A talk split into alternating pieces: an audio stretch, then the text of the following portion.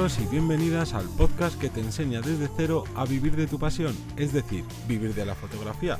Yo soy Johnny Gómez y hoy por primera vez en el podcast y esperemos que última no tengo a mi lado a Teseo Ruiz.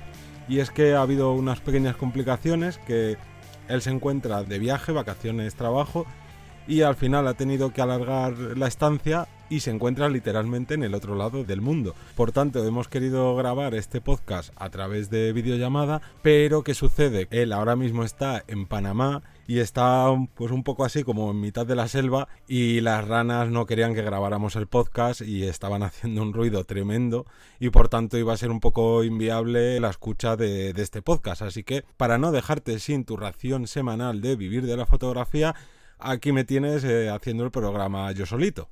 Hoy deberíamos volver a la normalidad de los programas, dejar atrás todos los programas veraniegos, pero bueno, vamos a utilizar este podcast como una especie de puente entre los programas de verano y los programas normales. ¿Y de qué te voy a hablar hoy? Te voy a hablar de las apps, es decir, las aplicaciones que utilizo yo en mi, en mi teléfono móvil como fotógrafo no solo la aplicación de la cámara o alguna para editar fotos, sino todas las que yo utilizo con mucha frecuencia en mi trabajo como fotógrafo. Y es que veo bastante importante eh, la utilización de, de, las aplicaciones necesarias que nos ayuden a sobrellevar todo este trabajo que tenemos como fotógrafos autónomos. Y sin más dilación, vamos a empezar con el listado de aplicaciones. De la primera que te voy a hablar, bueno, de las primeras que te voy a hablar porque ambas funcionan para lo mismo, son dos aplicaciones que utilizo para las historias de Instagram.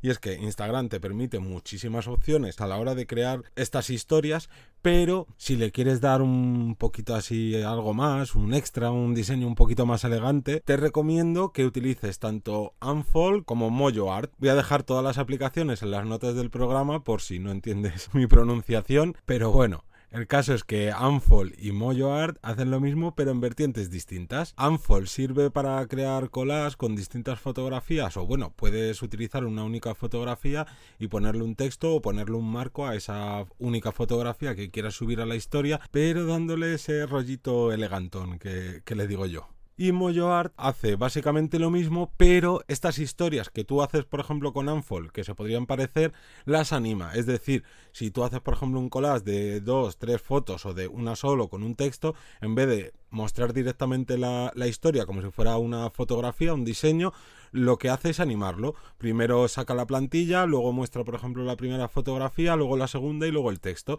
Y así le da pues un poquito más, más de gracia al asunto. No sirven para más cosas, pero lo que hacen lo hacen muy bien. Y así le puedes dar como ese extra a las historias que siempre viene bien eh, destacar dentro de la avalancha de historias de toda la gente que te sigue. Luego, una aplicación imprescindible para cualquier teléfono móvil sería una aplicación para editar las fotografías. Yo por lo menos no utilizo de manera profesional, es decir, no gano dinero con las fotografías que hago con mi teléfono móvil, pero sí que me gusta, no con todas, pero sí que me gusta con algunas, a lo mejor editarlas o hacerle un revelado básico, pero bueno, ya me entiendes. Y para esto utilizo una de las aplicaciones que seguramente sean de las más conocidas, porque para mí es la mejor, que es Snapseed.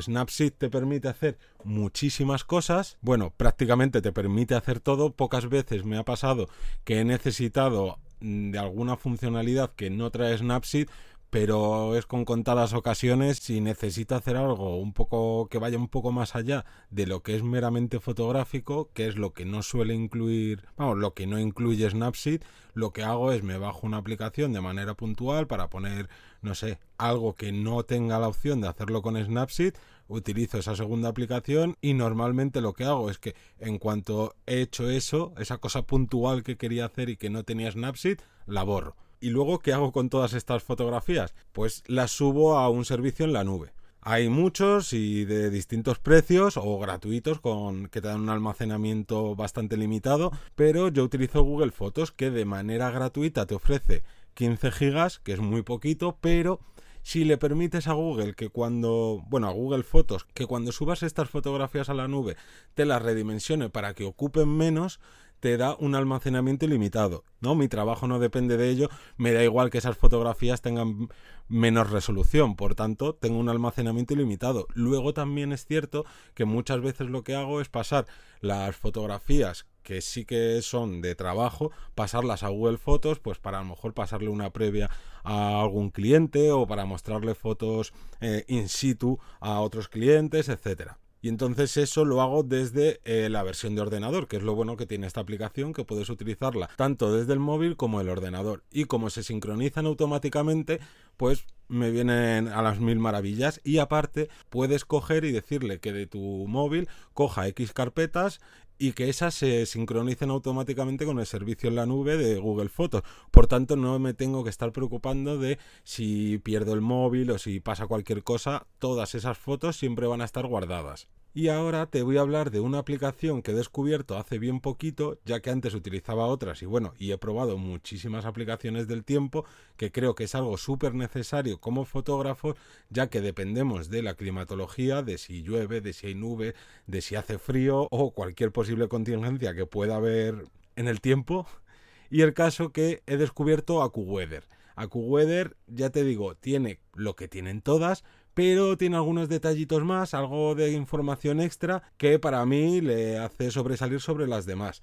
Pero sobre todo lo que más me gusta es la opción de radar que tiene para radar de viento, de lluvias, de nubes y demás. Por tanto, 100% recomendable esta aplicación del tiempo. Y ahora toca dos aplicaciones que yo más o menos todas las aplicaciones las voy metiendo como en distintos rangos y este sería de aplicaciones para fotografía, que no quiere decir que vayas a hacer nada de fotografía con ellas, pero sí que te sirven, por ejemplo, de la primera que te voy a hablar, de Photopills, para todo lo relacionado con preparar tanto una sesión como una, como una única fotografía. Y no te voy a explicar todo lo que ofrece Photopills porque eh, podríamos hacer un programa entero hablando sobre ello y bueno, y seguramente eh, necesitaríamos dos y tres programas.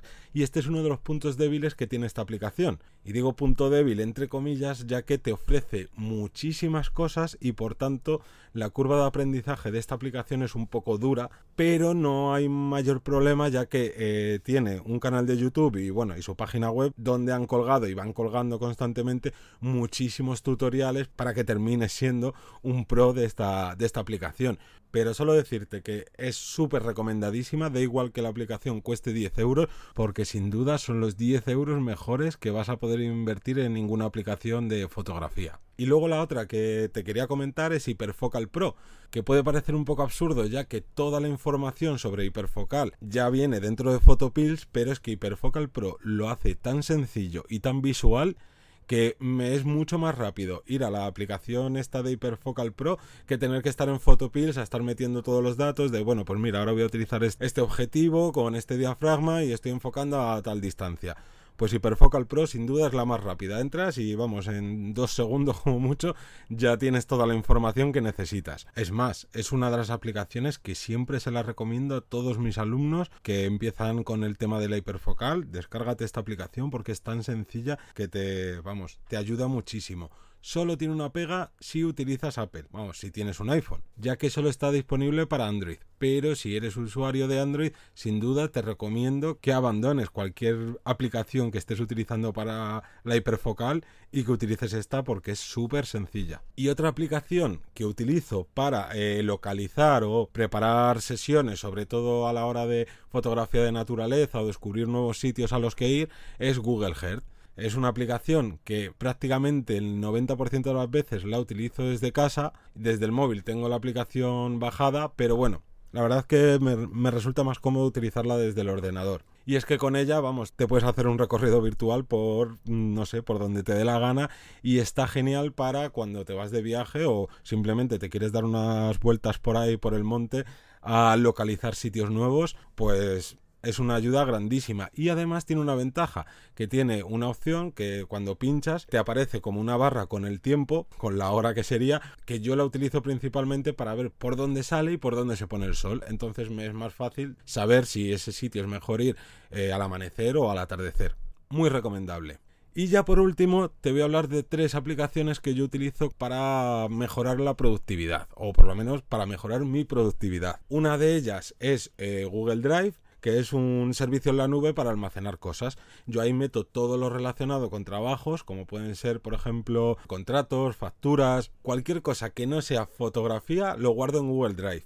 Tiene un almacenamiento también limitado, si en cuanto te pases de ello tienes que estar pagando, pero la verdad, como no utilizo Google Drive para meter vídeo, pues no tengo ningún problema a la hora del almacenamiento. Y una de las mejores cosas es que, por ejemplo, en Vivir de la Fotografía, tanto Teseo como yo utilizamos Google Drive y es la manera que tenemos de todo lo relacionado con este podcast, con todo el trabajo que conlleva y demás, tenemos una carpeta sincronizada y todo lo que yo meta en esa carpeta lo va a ver él.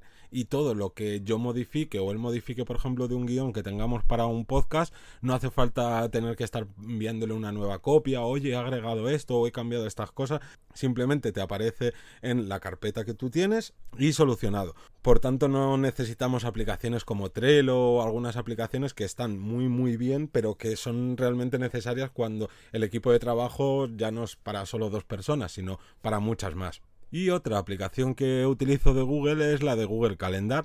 Es una aplicación pues como puede haber muchas otras de calendario donde yo me voy apuntando todas las cosas que tengo relacionadas con el trabajo de bueno pues el día tal a tal hora tengo una entrevista de trabajo con un cliente o tengo una sesión que va a ser de tal hora a tal hora entonces yo me voy apuntando todo pero ya no solo eso sino lo que decimos muchas veces en el podcast de oye, pues que tienes que crear contenido, que tienes que hacer cualquier cosa que no sea esencialmente sacar la cámara y empezar a fotografiar, también me las apunto ahí. Como puede ser de, bueno, mira, he hecho un trabajo, sé que este trabajo puedo tardar, por ejemplo, no sé, dos horas y media en editar, pues mira, me voy a bloquear cuatro horas en el calendario o tres horas para cubrirme en salud y entonces cojo y digo, venga, esto lo voy a hacer el martes de en cuanto me levante, por ejemplo y entonces así voy teniendo toda la semana planificada y no pierdo el tiempo ni nada, simplemente cada noche reviso el calendario, veo qué cosa es más importante o qué cosa es más urgente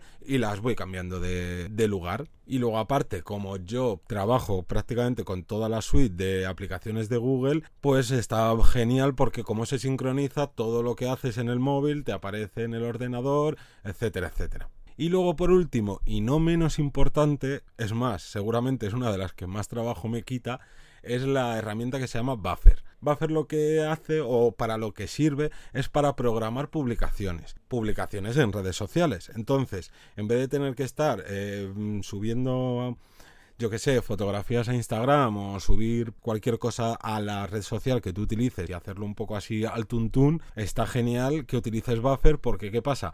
Deberías saber cuándo tiene más engagement, es decir, cuándo te funciona mejor, a qué hora te funciona mejor o qué días te funciona mejor eh, subir una fotografía a Instagram, por seguir con el mismo ejemplo. Pero esto es aplicable a Twitter, a Facebook o a la red social que a ti te dé la gana. Y es que está genial porque tú puedes coger y decir, venga, yo me planifico lo que voy a subir a las redes sociales durante toda la semana, entonces pues yo que sé, coges el domingo y te tomas tu tiempo, sea el que sea, media hora, una hora, y vas programando a qué hora y en qué redes sociales vas a publicar ese contenido. Entonces así ya te puedes olvidar totalmente de, ay, que se me ha olvidado hoy subir foto, ay mierda, que ahora es demasiado tarde para publicarla, no sé qué hago, tal, y ya no es solo eso, que te quitas como esa presión de, ay, tengo que publicar, o a lo mejor no tengo ahora internet, o estoy en mitad de un trabajo sino que eso te ayuda muchísimo a tener como una visión global de todo lo que vas a publicar y del orden que debería tener, o del orden que mejor te viene a ti de publicación. Y solo decir que Buffer tiene la, la, versión freemium, es decir, tiene su versión gratuita limitada y luego tiene la versión de pago para una cuenta personal, como puede ser la tuya, con la versión gratuita tienes de sobra. Puedes poner, si mal no recuerdo, puedes tener hasta tres redes sociales y te permite hasta 10 publicaciones. Entonces, con 10 publicaciones en realidad, pues no es depende de la frecuencia con la que tú publiques en redes sociales, pues ya tienes prácticamente por lo menos mínimo mínimo, seguramente tengas para una semana entera y entonces trabajas a semana vista. Por tanto, recomendadísima esta aplicación. Y nada más, no os quiero dar más la tabarra, que no sé cómo será esto de, escucharme solo, solo mi voz y no escuchar a Teseo, pero no te preocupes que la semana que viene volvemos a nuestro propio plató, es decir, volvemos al estudio, estaremos los dos y seguiremos enseñándote todo lo relacionado con vivir de la fotografía. Así que, dicho lo cual, un saludo y nos escuchamos el próximo lunes a las 7 de la mañana. Adiós.